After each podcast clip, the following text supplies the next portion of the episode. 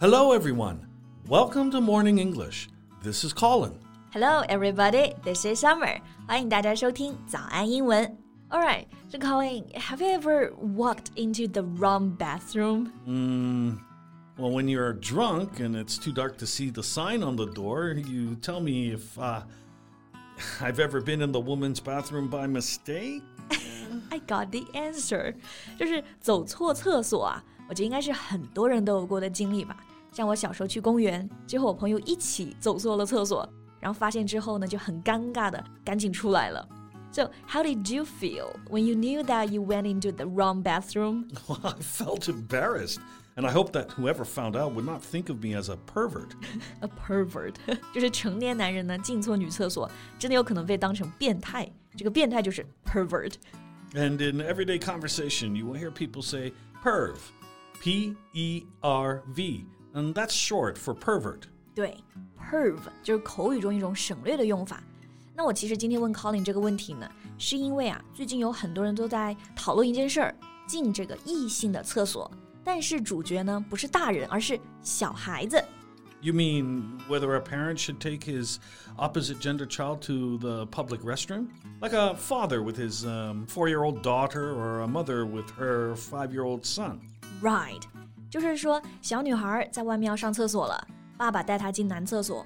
或者是呢，妈妈要不要带她的儿子上厕所？这种进异性厕所的事儿啊，就引发了大家的讨论。So let's talk about that today. 在节目的开始，给大家送一个福利。今天给大家限量送出十个我们早安英文王牌会员课程的七天免费体验权限，两千多节早安英文会员课程以及每天一场的中外教直播课，通通可以无限畅听。体验链接放在我们本期节目的 show notes 里面了，请大家自行领取，先到先得。Okay, so first we have to make sure that our listeners know how to use this word, gender. Yeah because the whole thing is about gender。讲到性别嘛，大家应该都知道这个词 sex。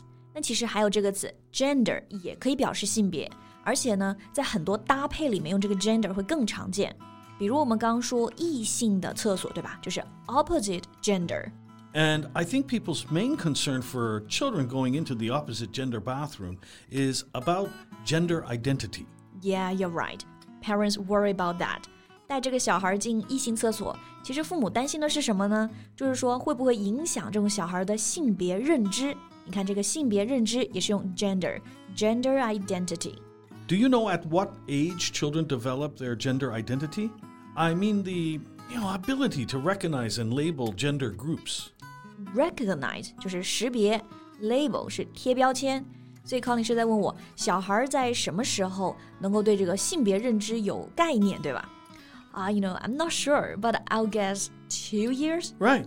It's uh, about that time. Most children can categorize their own gender by the age of three. It means that they know there's different groups, like girl, woman, feminine, and boy, man, and masculine. 嗯，小孩在两三岁的时候就有这种性别认知了。所以啊，你想，如果你的小孩四五岁了，然后在外面要上厕所了，所以这个时候他们爸妈就开始有困扰、有担心了。 well, they want their kids to have some independence. And on the other hand, they want them to be safe. It can be a real dilemma for a lot of parents. Exactly. 去这种 gender opposite bathroom 就担心小孩感觉不舒服，不愿意去。但是你留他一个人又不安全，像这种情况对家长来说就是一个 dilemma。嗯，dilemma is a good word. It means a situation that makes problems, often in which you have to make a very difficult choice between things of equal importance. Right. 如果大家面临一个困境，在左右为难的时候，就可以用到这个单词 dilemma. Face a dilemma or in a dilemma. So, Colin, when was the last time you were in a dilemma? Uh, well, last night. Last night? How? Well, in the bar. Um, I was thinking whiskey or beer. then what was your solution? Whiskey and beer. It didn't take me much time to solve it. That's a true dilemma. 就是在决定到底是喝 whiskey 还是喝 beer。我觉得这个就很像当代人生的三大问题：早上吃什么，中午吃什么，晚上吃什么。每到饭点就面临这种困境，所以都有个词啊，叫做 lunch dilemma。 Okay, shall we go back to the real dilemma for parents? Yeah, right. Okay, so what do you think we can do to solve this kind of dilemma? Well, a family restroom will take off the pressure. A family restroom. Yeah, that's good. 这就是家庭厕所，方便带这个小孩的爸爸妈妈去上厕所，或者呢是给小孩换尿布，都其实会更方便。 But here in China, these kind of places are not often seen. Yeah, I think so. How about in the West? Um, more are on the way. Um, since the late 1990s or so, building codes have required uh, newly constructed venues like stadiums, shopping centers, and restaurants, you know, big enough to require a total of six toilets and also include a family restroom. That's great. 我觉得有时候去一个商场啊，看它好不好，真的有时候就是看厕所。然后这个 building code 就是建筑要求准则的意思。这个 code 除了表示密码，也可以是标准。比如我们公司的着装要求就有这个 dress code。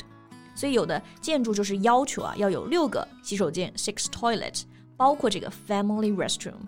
Speaking of restroom, um, you all know what this place is, right? Yeah, restroom it means bathroom, the toilet，就是厕所的意思。虽然这里是这个 rest 休息的那个单词，但并不说真的让你来睡觉来休息的，其实就是指厕所。 Yeah, and we also use two other words bathroom and washroom. 对，卫生间还可以说 washroom or bathroom. So, is there a difference?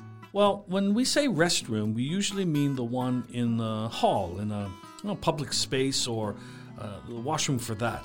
But the one at home, we often say bathroom or also washroom. So you can tell that we actually use the washroom a lot. Right. Restroom, washroom 这两个公共场合都能用，但家里呢喜欢用这个 bathroom and washroom。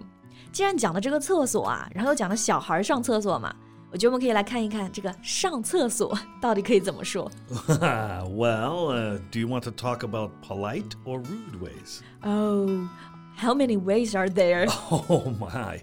Well, there are so many um, that could cover all, this whole podcast. 那我们不要那么 detail 了，不要那么细节了啊。我们讲这些最常见的就好了。就比如说小孩子，好，他在外面要上厕所，他会怎么对爸爸妈妈说呢？ Well, okay, well, here's the most common one go to the restroom, go to the washroom, or go to the bathroom. Or we can replace the verb go with use. Use the washroom. 啊，对， 就是上厕所，直接对应起来，用 go to 加那几个厕所的名词，或者是用 use 都可以。 Yeah, and if the context is clear, we can just say, I need to go. I need to go，这个就是把后面地方给省掉，对吧？So kids will say, "Mom, I need to go." Okay, um, a question: Are people still using the word WC? No, French people invented that word, and uh, we don't use it now. OK， 所以这个 WC 大家就不要来用它了啊，不要说 Where's the WC？呃、w h a t about this word loo？我之前听 Max 用过这个单词啊，L O O loo。 Yeah, British people say that. Loo. It means uh, toilet or the bathroom. 英国人用这个还比较多，因为也是一个比较礼貌的表达。So if I'm invited to Max's place, I can just say, "Can I use your loo?" So the first time he invites you over, you're going to take a dump? What are you saying? well, here comes some more direct ways. Take a dump. Take a crap. Take a shit. Take a max. 这就是英文啊，可以自己随便来编造一个词组啊，感觉这种奇怪的知识又增加了。OK，那我们回到这种日常中来呢，其实用的单词都还比较简单。 anyway, it will be a relief to see that there's um, more private space in a public venue. After all, going to the washroom is everyone's business. Business. Is there another pun? Maybe. All right, I think that's all the time we have for today. If you have more to say about today's topic, feel free to leave a comment. 对，期待大家关于这件事情的更多讨论。 Thank you so much for listening. This is Colin. This is Summer. See you next time. Bye. 今天的节目就到这里了。如果节目还听得不过瘾的话，也欢迎加入我们的早安英文会员。 成为会员，您就可以无限畅听我们每天一场免费的中外教直播课，以及两千多节原创系统课程了。今天我们限量送出十个七天免费试听权限，试听链接放在我们本期节目的 show notes 里了，请大家自行领取，先到先得。This podcast is from Morning English. 学口语就来早安英文。